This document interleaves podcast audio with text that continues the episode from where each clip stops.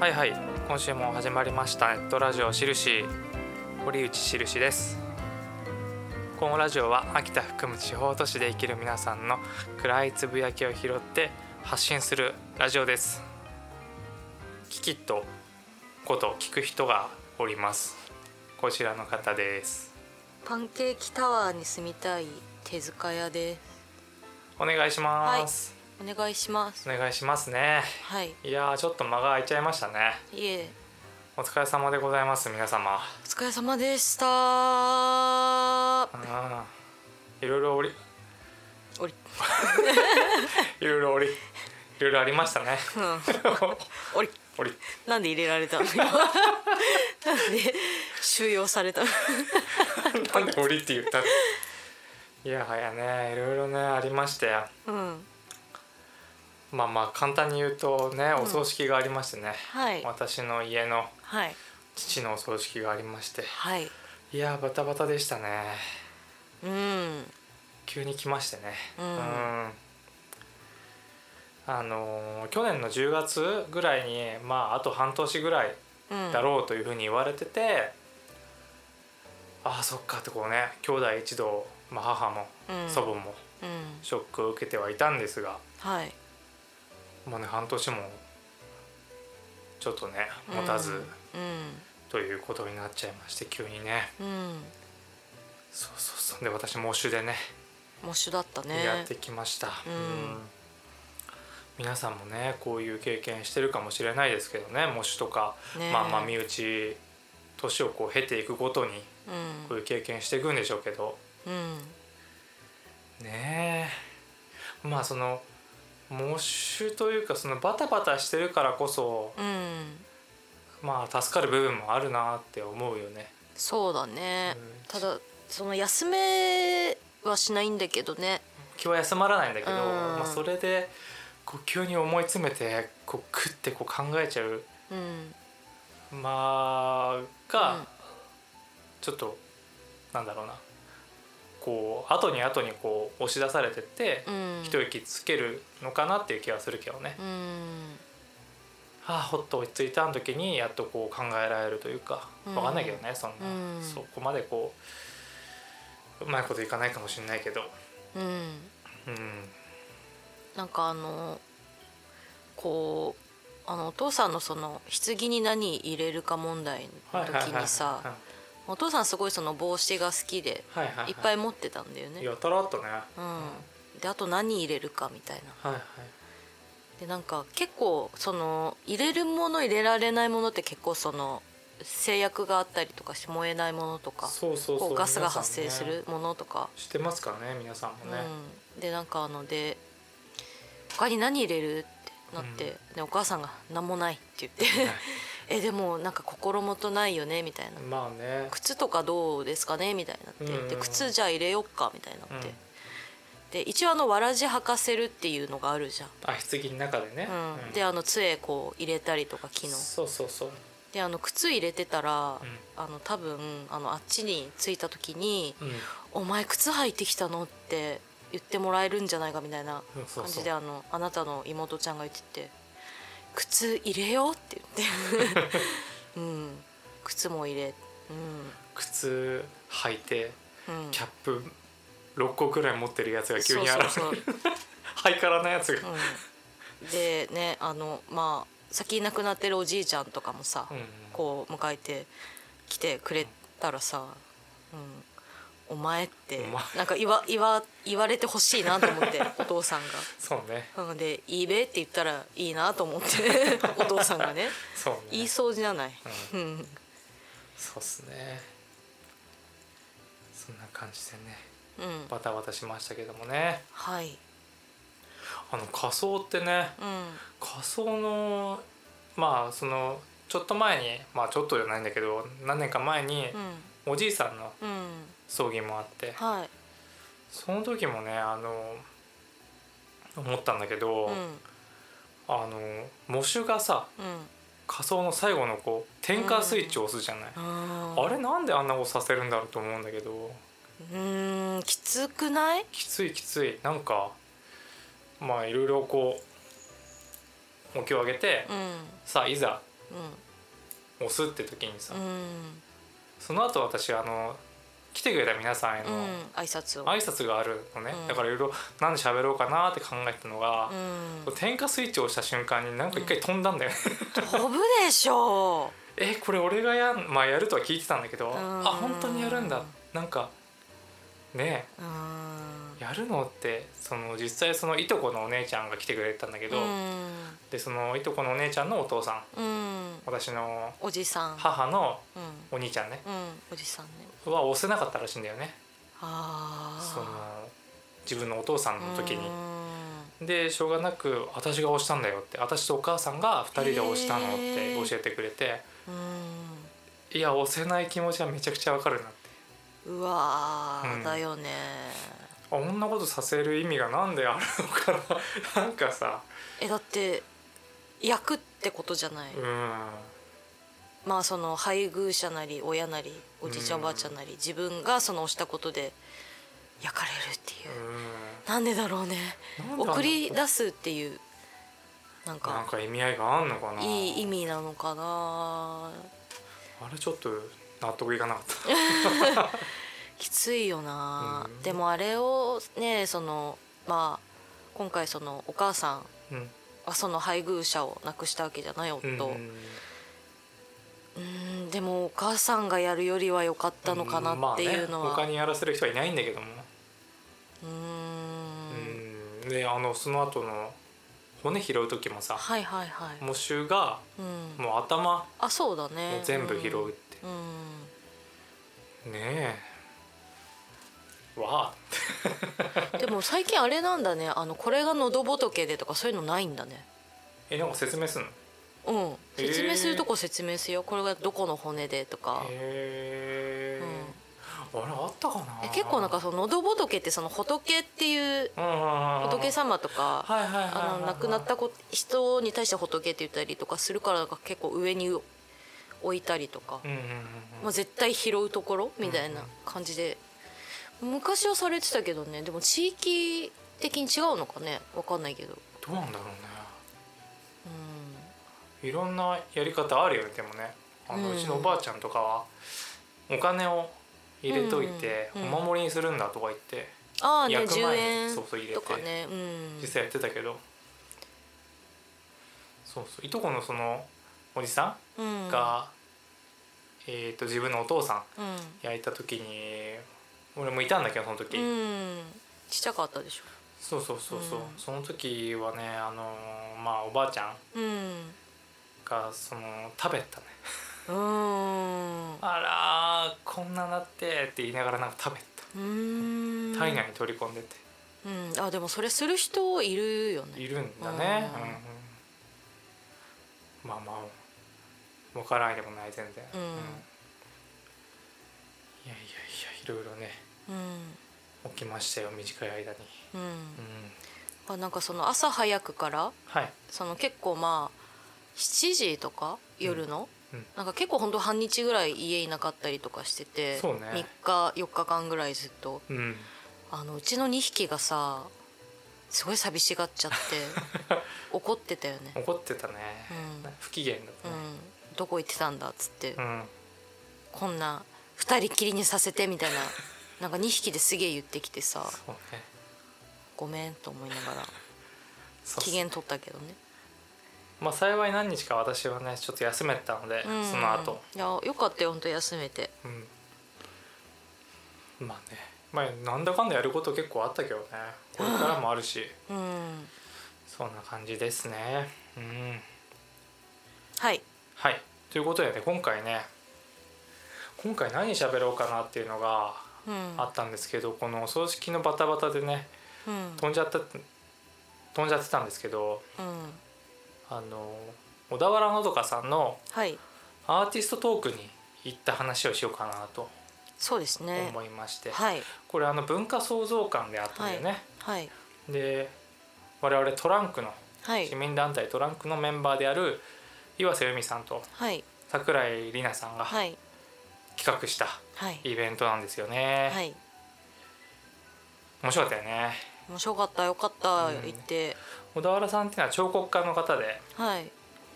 愛知トリエンナーレとかにはい。出てるんだよね、はい。うん。すごいよな。すごい。本も出してるし。うん。そうなんですよ。どうでしたか？手塚屋さんにおかれましては。なんかあのそのアンケートとかにも書かせてもらったんだけどそのその彫刻の世界のことって分かるのかなみたいな。自分に分かるのかなって思いつつでも、あの知りたかったから言ったんだけど、うん。彫刻云々とかなんかそれ以前というか、うん。それ以外というか、もう全部じゃんっていうところがすごいその,、まあ、その戦争をこう先導することとか。うん。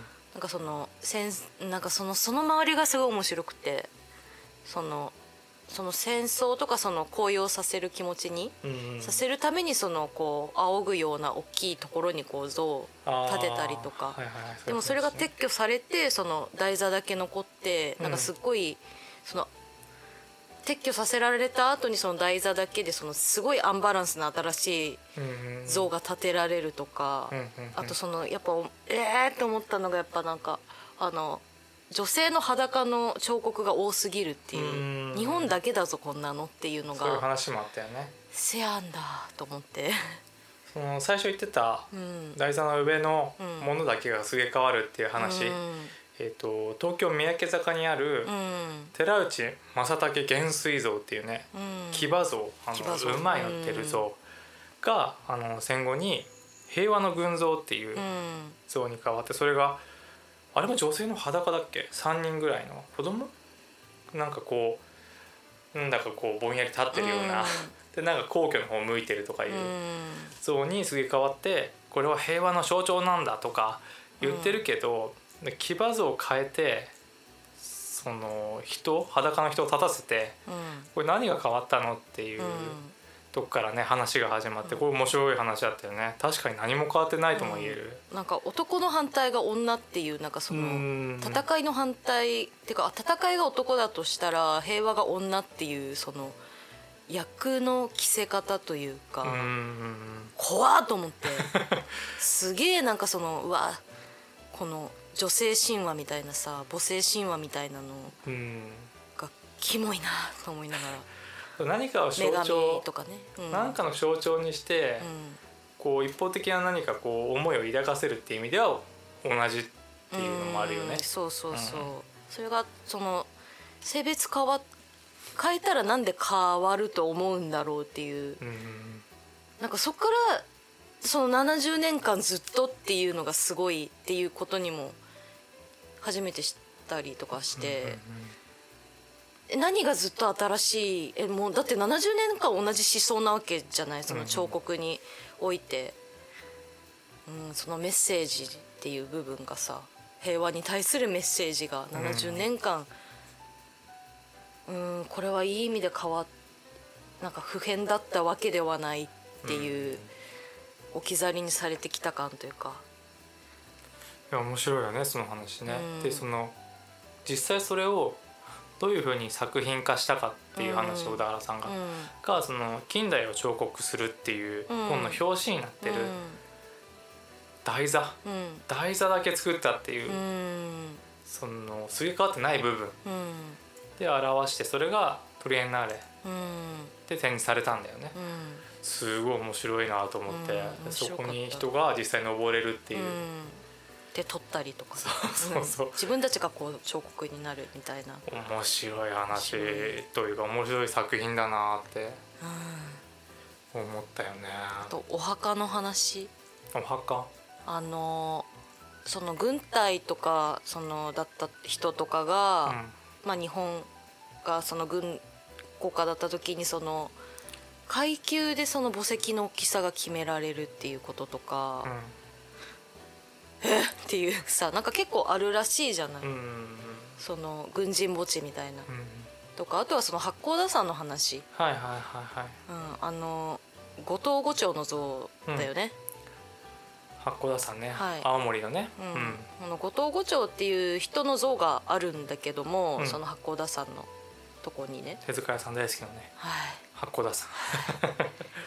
であのなんでその後藤五丁の像があるかっていうとそのこう探検というかまあ銃剣をこうさ手にこうなんつうかな銃剣にこう手を置いた状態でこう仁王立ちじゃないけどそういうまあかっこいいポーズうん。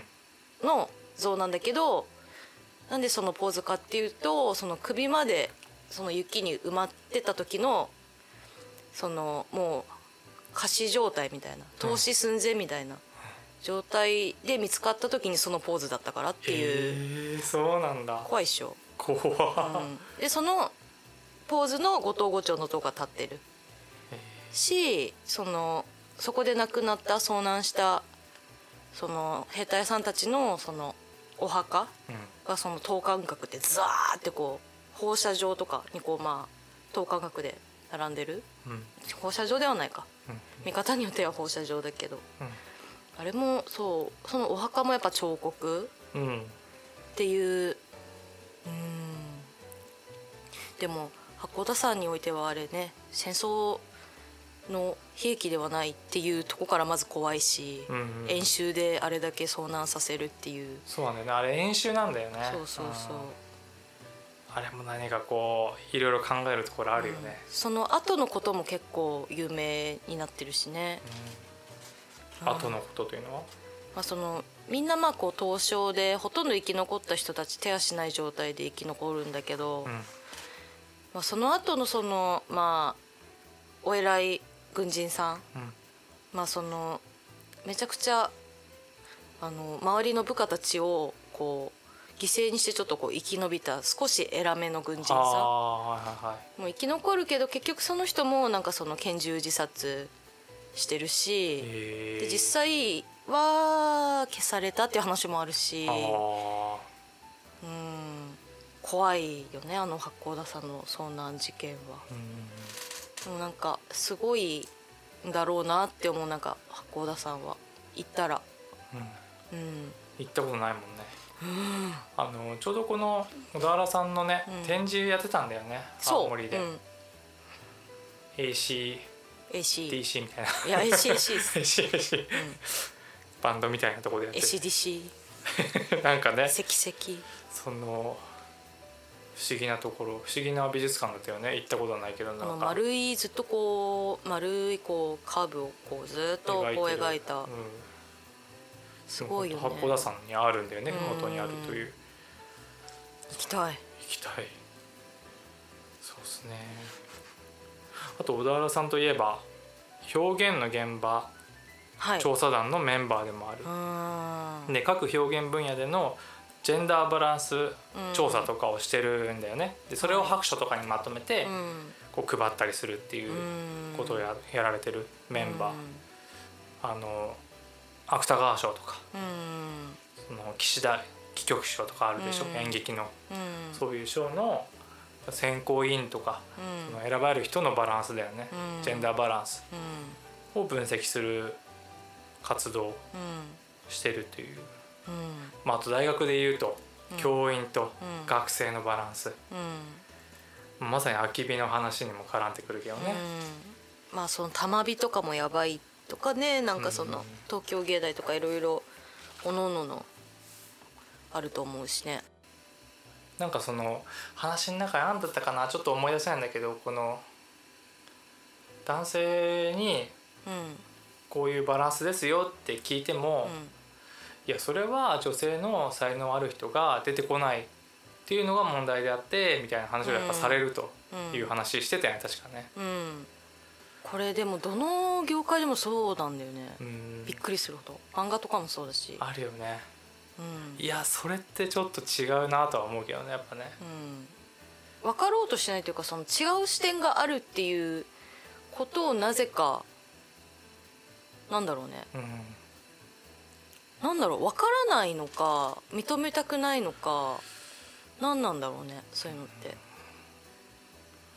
思考の外なんだろうなとは思うけどね、考えてもいないというかうん。そんな気がするけどね。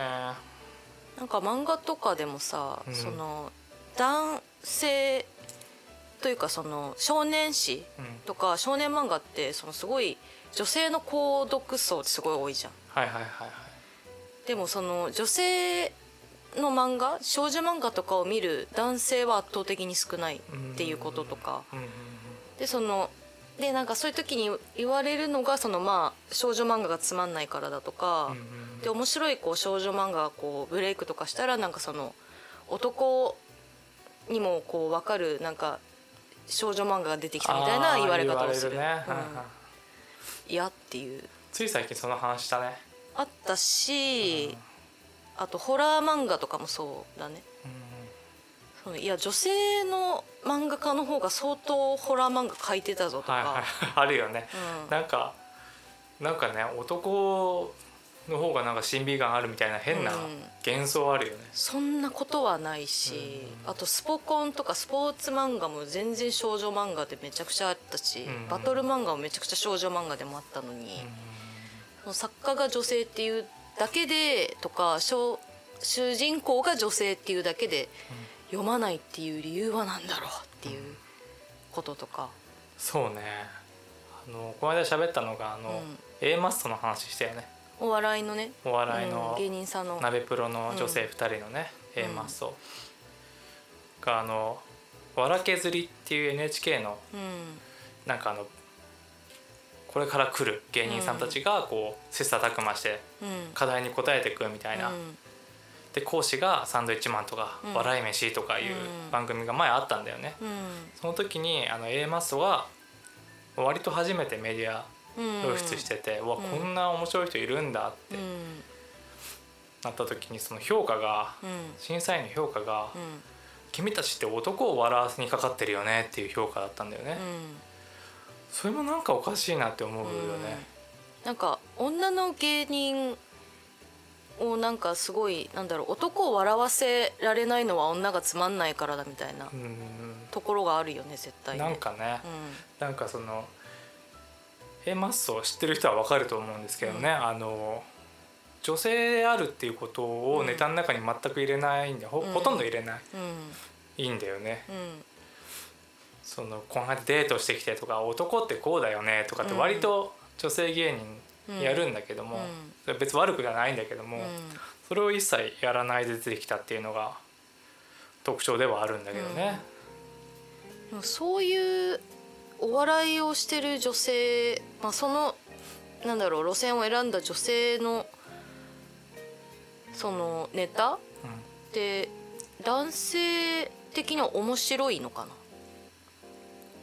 そういう女のなんかそういうなんかこの前合コン行ってさみたいなさ。ああるあるとかね。そうそうそう,、んんん。女性あるあるみたいなさ。その恋愛あるあるみたいなのをうん異性の芸人がした時に面白いって思うのかな？どうなんだろうね。でもあのやっぱりそのキャラクターとかうん。大事だと思うしやっぱり自分の特徴を出していくってすごい大事だから、うん。そういう教わり方はしてるんだろうけどね。うん。全然悪いことはないんだけども、うん。うん、あれは変だなと思ったちょっとね、そうですね。うんなんかじゃあ普通に他の女性の芸人さんに対してはじゃあどういう思いなのかっていうのもさ 裏返しに考えたらさ。ちょっと気になるよね、うん。はっきり言ってごらんってなるよね、うん、そうね。うん、そこはちょっとうん。そうですね。アンコンシャスバイアス。ねうん。ちょっと戻りましょうか。うん小田原さんの話に、小田原さんのなんかあの語り口ってすごいうん軽やかだったよね。すごく、うん。なんかお話ししてる時もなんか足をブラブラさして。でこれってなんでこんな感じなんでしょうね？とか。うん。なんでこんなあの銅像が立ってるだけで、うん。なんか友情とかほんわかしたタイトルがつくんでしょうね？とか言ってて、うん 面白いな、うん。確かにそう。うん。面白い人だなと思ってなんかうんなんでこう空をこう見上げてるだけで希望があるっていう風に刷り込むことができるんだろうって確かに変だよね、おかしい、めちゃくちゃ嘆いてるかもしれないしさ。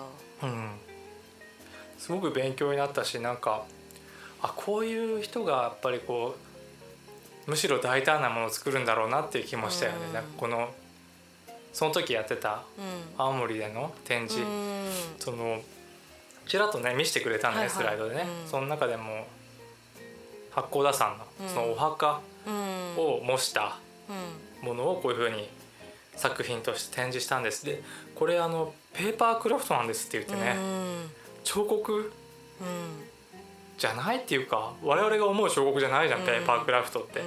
もう作品なんですってええと思ってさすっごい大胆なんだなと思って、すごいよね。面白かった、うんなんかそのそう彫刻だけがずっとその崩れずにあるっていうのはうん。なんかどうどういうあれなんだろうみたいなのがすごいこう疑問だったっていう聞いてたね。そうそうそういえばそうだね、うん、その移ろいでいくのに時代とともにでもそこだけねその彫刻だけがそのずっとそこにあり続ける意味とかうん。その普遍普遍、うん、その変わらずにあることにどんな意味があるのっていううん。ところとか。なんかもう自分自身ではもう作るのやめようと思ったこともあるって言ってたよ、うん。確かあのもうすごいあるから。うんすごいあるしそれ今言ったようにすごく残るからずっと、うん。ねえいやそうなるのもちょっとわかるよね。街中にあるしでもそれはもう日常の景色になっちゃってて、眺めるってことがねうないよねある。もう木？木？もう私木の方が見てるかもしれない。ん、そうね、並木道にその銅像があるっていうことをうん、なんかこう売りにしてるなんだろうその道とかあったとしても私木の方見るかもしれない。それこそ移ろうからいいんだもんね木とかは、うん。その時々によって違うから。枯れたなとか。ずっと同じものがあるって確かにね、うん。考えると不思議だし、うん。でも私あの原宿でさはいはい私らがもう10まあ45年とか1 5 6年前とかって、まあ、その専門学校生だった時とか、うんまあ、原宿にあったじゃないですか学校が、専門学校が。はいはい我々のねで,、うん、でまああの竹下通りあるじゃない。うんでもともとさそのすごいこう音楽とかそのカルチャーがすごいこう盛んなところだったじゃん。うんまあ今もそうだけど。であのエルビスの像がもともとずっとあったんだけどうん。それがね2007,8年9年あ2008,9年10年ぐらいにあのエルビスの像撤去されたんだよね。へえ時代が移ろったって思ったね。つろったね。そして私はショックだったよね。そうっすね。うん。なんかそういうなんか愛着人物がいるとしてうんその象徴的人物、うん。うんまあ、中国だったらブルース・リーの像がありますとかさ、うんでそこが観光名所になるとかさ、うん。そういうそのシンボル的シンボリックな人。うん。だったらでしかもそれが自分が好きだったらはあショックってはなるんだなっていうことを思い出した。そういえば。うん。撤去するなら建てんなよっていう気もするけどねあとフィラデルフィア美術館にはさロッキーの像があるわけじゃない。あああのうん映画のシーンの、うん。はいはいはい階段登っては。なんかあんぐらいのなんかくらいのなんだろうな知名度だったりとか影響力とか。うん。で実際のその作品がありますよとか。うんうん。だったらなんかそのうひょうってこうまあオタクだからうひょうってなるよねやっぱね。でそれがもう全然知らない人の全然知らない作品がずっとそこにあるっていうのは全然違うし。なんかねどう考えてんのかね、うん。彫刻家の人は。というかアーティストは。うん。考えるべきかもしれない。そこに自分の作品があるからっていう。で誰もそれを結局見なくなるっていうのっていいことなのか悪いことなのか分かんないけど。うんちょっと思い出すのがあの、うん。園志音監督のうん「写しみ」って映画うん。の、まあ、ためにじゃないんだけどあの人昔あ昔今もだけど、前衛的アーティストで前衛アーティストだったじゃない？詩人でありうん。あの人。その時あの八構造をもう一体作ってまあ映画でも使ってんだけどそのそうね。あれも面白い実験だったよね、うん。2体あったっていう、うん。一時期あそこに、うん。で引きずってるって引きずってその待ち合わせ場所を動かしたっていう、うん。そしたらみんなついてくるのか。うん。っていうね。ハチ公前。うん。ハチ公前だからね。そうそうそう。ハチ公裏だったりハチ公横だったり。2体になった瞬間に、うん。なんかそのハチ公ってなんだっけってなるうんっていう気持ちもあるし、うん。あれ面白いよね。うんハチ公とは？あそこよくねあの爆笑問題とかもうん。ネタにしてたのが、あの延々待ち続けたハチ公の前でうん。人間たちが「ごめん待った」とか言言ってるのってどうなんだろうとかね。やだ「全然待ってないよ」とか 言ってるわけじゃん。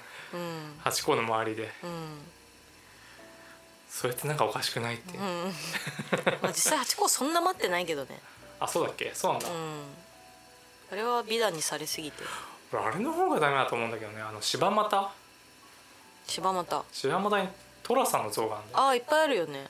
で寅さんの像とそうさくらの像があるの。死んでないのさくらそう 大将さんが怒ったらしいんだけど私死んでないわよってうん。言ったらしいんだけど、うん。でもさ本当に待ってるのはさくらだから。うん。8個以上に待ってるよ、お兄ちゃんってずおっと言う。兄ちゃんって何作待ったと思って。50作待ってんだから。いやいや。あれさくらだけでいいと思うよ。うん。8個みたいにすんなら。うん。めちゃくちゃ待ってるから。トロさんがあそこにいることがないんだから。基本。そうなんだよね。もうどこ行ったか分かんない人だからさ。そうそう。問題を起こして帰ってくるから。うん。そうなんですよね。そういう名物の像とかもねうん。どう思ってるのか聞きたいよね。うん。小田原さんに。全然知り合いじゃないんですけど。う んめちゃくちゃすごい人だからね、うん。すごいだから貴重だったんだよね。貴重だったお話も面白くて、ううんん。質問もできたし。うん。あの秋田のそういうなんでしょうね。ハラスメント的な田舎の文化どう思いますかみたいな。うんことを質問です。送っといたんだよね。うん。そうそうそう。読んでくれて。やっぱりこう来た時にうん。駅の改札抜けて、うん。いきなりそのなんだっけな美人を育てる秋田米っうんていううん。キャッチコピーを見てうん。きついと思ったっていう話をされて。その強いられるというね。そう。美しいであるっていうことを強いられるっていうのはきついだろうなと思ってっていうことをおっしゃってたよね。うん。あやっぱ思うよね。って思ったけどね。きついっすよ。うん。美人ってねえ。うんうん。それでいいんかい。やだわ。と思いますけどね。こんな感じですかね。何かありますか？美人ね、あとあのメンバーのね海さんのはい。質問もあったよね。うん。その美術の大学とかでうん。あの学生さんにうん。フェミニズムっうん。ていう単語で作品を作るとちょっとなんか惹かれるみたいな話してたよね。めっちゃ叩かれたって言ってた言よってたよね、うん。不思議。でなんかそのなんかフェミニズムの勉強してるんだみたいなこと言ったらなんか「えー?」みたいな。うん。と言われるとかね。いいイメージないのかな。なんかそういう変ななんかこう変なじゃないけどなんかそういう偏見みたいなうん。なんか過激な思想みたいな感じの惹かれるみたいなのってどうやったら払拭できるんですかねっていうことも聞いてて、うんうん、どう思います、うんいや日本ってやっぱ特殊なんだなって思う、うん、変だよ、なんかその定義から、うん。最初のその入りから間違っちゃうと、うん、その後も正しくない方にトントントントンいっちゃうような気がするよね、フィルターがね汚れてる。最初にフェミニズムっていう言葉を取り入れる瞬間だよね。うん。何で知るかとかね。そうそうそう、ううんわあの人はああ言ってる。あこれってフェミニズムなんだってなったら、うん。それはいい感じしない状よね。況によるうん。しタイミングというかね、うん。なんというか。本当のなんていうか基礎というか歴史から最初からこう学べる人なんかいないはずだから、うん。そこ難しいよね。やっぱり教育というかうん。しかないんだと思うんだけどうん。アレルギーになっちゃってるってことだよね。うん。すでにして。アレルギうん疑似アレルギーというかアレルギーじゃないのにアレルギー反応が出るみたいな。プラセボ？何？変な思い込みでうんなんていうかね。うんでも私はあのフェミニズムがあったからその女子トイレを使えるんですよね。うん。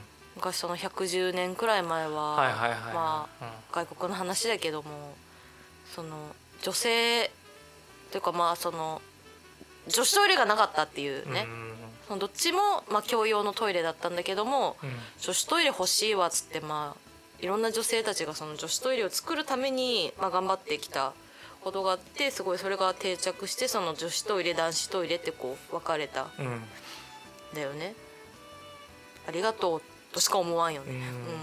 まあ、あと参政権とかもそうだよね。そうだね。政治に参加する権利がなかったから、うん。うん、18歳以下の子供とどんなに年取っても女性はうん。18歳以下の男児と変わらないって、うん、一生それが続くっておかしくないっていう、それって時代の流れで徐々に変わったわけじゃなくて、うん。誰かが言ったから変わったんだよね、うん。うん。っていうことをなんかね知れたらいいんだけど、うん。なんかこう一番こう分かりやすい間違いで言うと、うん。やっぱりミサンドリうん。ー男？うん。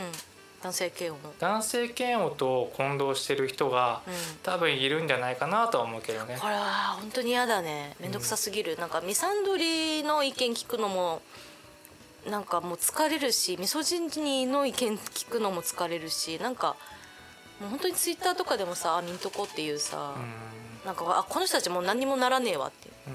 フェミニズムまあそのツイフェミみたいなうんやり合いとか見ててもなんかでもこの人たちミサンドリーミソジニー同士だしなーってこう 見てるとこういうことじゃないんだよなって思ったりもするし。そうね。今の話で言ったらそのトイレの話も、うん。政治の話もうん別に男が嫌いだからうん。そうなったわけじゃ絶対ないじゃない、うん、別にそういうことではない、そうフェミニズムの敵ってうん、過不調性なわけでしょ？そうそうそうそう、男じゃないんだよね別にね。うん、うん。だって男だってその男社会でもう限界に来てるぐらいうん、疲れ果ててるからさ、そこがなんかねかなりでかい間違い。うん、分かりやすく間違える瞬間なんだろう分岐点というかそのモテひもてとかなんかそういうひもて男性かわいそうがそれがどんどんどんどんこう変に飛躍して女のせいだってなったりとかするとか。でも家父長制とかさトロフィーワイフの思想なわけじゃん。うん。そこが、ま、なんか勘違いされてる人いるんじゃないかなって気はするけどね。そうなんだよね。フェミニズム？あ男嫌いなやつねってなんか、このフェミニズムがっていうさなんか海外とかではさそれをその侮辱の言葉としてなんかビッチぐらいのあ侮辱の言葉として使うようなとこがあったりーとかするし。フェミとかね、そうですけどっていう。うん、なんかあの前にも見たんだけどあのネトフリのねユナボマーっていううん。あの爆弾魔連続爆弾魔のシリアルキラーがいてセオドア・カジンスキーっていう人なんだけどうん。の,、まあそのドキュメンタリーを、まあ、2, か2週目見てて今。はリミテッドシリーズの。で、まあ、その人もすごいまあこう天才的で、まあ、IQ めっちゃ高くてでもその赤ちゃんの時からちょっとなんかその環境的な意味でちょっと問題を抱えてしまってこうつのその青春時代でつまずいて結局その人にその殺意を向けるようになったとか、うん。技術社会に対してその全部破壊ししてしまえみたいな。あうん。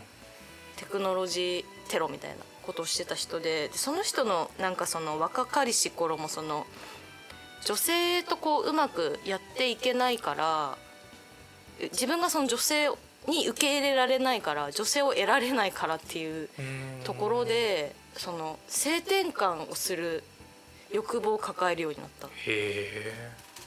もうそれはさちゃうやんっていう、う んなんか不思議な。だからそれは本当にその家父長制のさその男らしさ優秀さっていうのはその女を得ることだっていうのの呪いなわけじゃん。あーそういうの殺人鬼によくあるね、うん。なんかコンプレックスそうそうそう性的なコンプレックスがその女を得られないとかその性セックスができないとか。あでそれでその殺意をそのものすごいありえないほどの殺意を持つようになるっていう、うん、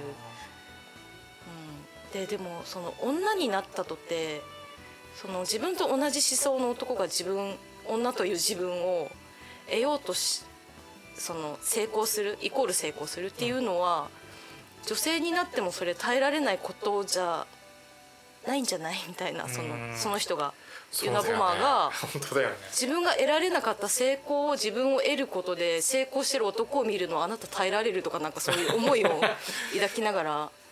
だから大変じゃん男社会。大変。